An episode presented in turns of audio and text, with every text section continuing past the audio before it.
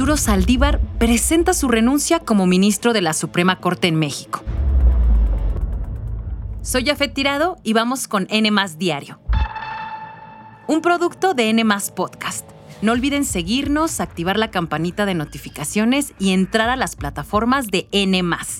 Este miércoles 8 de noviembre Saldívar presenta su renuncia. Sin embargo, los ministros solo pueden dimitir por causas graves. Mi ciclo en la Suprema Corte ha terminado. Con esa frase, Arturo Saldívar Lelo de la Rea presentó este martes su renuncia al presidente López Obrador. En una carta publicada en Ex, señaló que después de 14 años, su labor en la Corte terminó. Y agregó que seguirá enfocado en trabajar para que las personas que menos tienen y más lo necesitan sean una prioridad para las autoridades. Pero a ver, ¿quién es Arturo Saldívar y cómo llegó a la Corte? Es abogado por la Escuela Libre de Derecho y cuenta con un doctorado por la UNAM. Llegó al máximo tribunal en 2009 designado como propuesta del entonces presidente Felipe Calderón, a pesar de esto, durante su tiempo en el cargo fue señalado por su cercanía con el presidente López Obrador. De 2019 y hasta 2022 fue presidente de la Corte y reconocido por la defensa de los derechos sociales. Por ejemplo, en 2021 votó a favor de despenalizar el uso recreativo de la marihuana en todo el país. También fue uno de los tres ministros que avaló en septiembre pasado la despenalización del aborto en México junto con los ministros Alfredo Gutiérrez Ortiz Mena y Juan Luis González Alcántara Carranca. En 2021 la Cámara de Diputados aprobó un artículo transitorio conocido como la Ley Saldívar, que ampliaba la presidencia del ministro al frente de la Corte.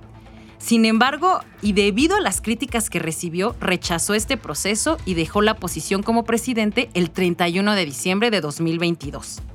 Y ahora, ¿qué sigue en la Corte tras la dimisión de Arturo Saldívar? Bueno, Primero, si el presidente acepta la renuncia, tendrá que turnar esta solicitud al Senado de la República para que sea discutida. En caso de que sí proceda, el artículo 96 señala que el presidente deberá enviar una terna de candidatos al Senado. Quienes sean propuestos después deberán comparecer antes del proceso de elección y necesitarán el voto de dos terceras partes de la Cámara para que se apruebe al nuevo ministro. Todo esto en un lapso de 30 días. Si no se logra un resultado en este tiempo, el presidente tiene la facultad de elegir al próximo ministro o ministra de manera directa. Pero ojo, es importante decir que el artículo 98 establece que las renuncias de los ministros solo procederán única y exclusivamente por causas graves. Además, el artículo 101 indica que quienes hayan sido ministros no podrán, dentro de los dos años siguientes a la fecha de su retiro, ocupar cualquier proceso ante el Poder Judicial de la Federación, es decir, ocupar cualquier cargo. La renuncia del ministro, quien por cierto se ha declarado abiertamente un Swifty de corazón, no es algo nuevo, pues en 2019 Eduardo Medina Mora también dejó su cargo como ministro sin que nunca se especificaran las razones. El anuncio ha causado polémica en redes y en la clase política.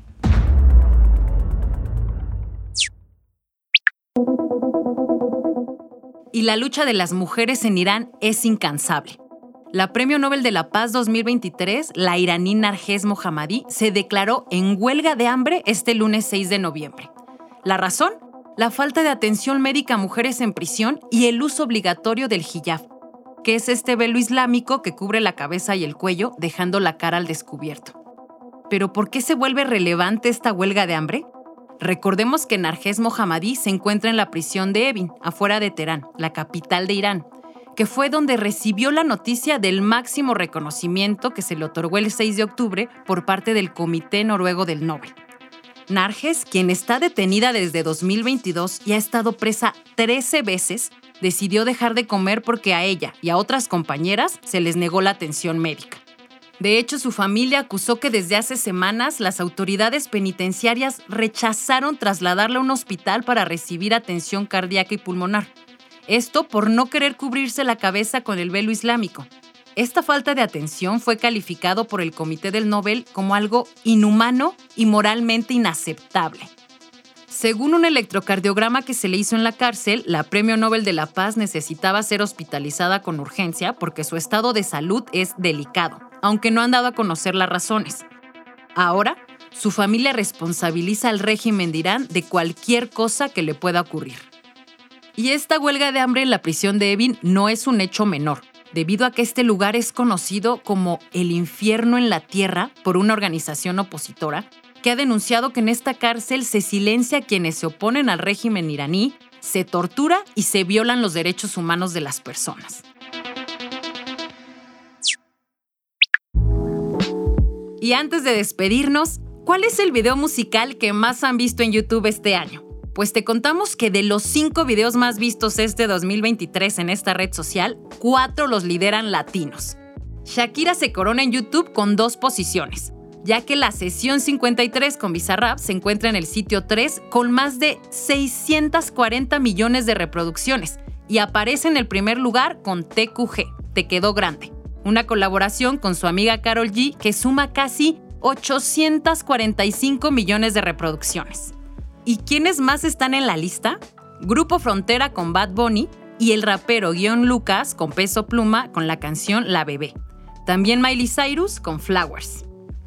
Pero cuéntame, ¿tú coincides con que Shakira haya sido la artista más vista en YouTube? Responde la encuesta en la descripción de este episodio. Eso fue todo por hoy. No olvides seguirnos, activar la campanita de notificaciones y visitar todas las plataformas de N. Nos escuchamos mañana aquí, en N Diario, un producto de N Podcast.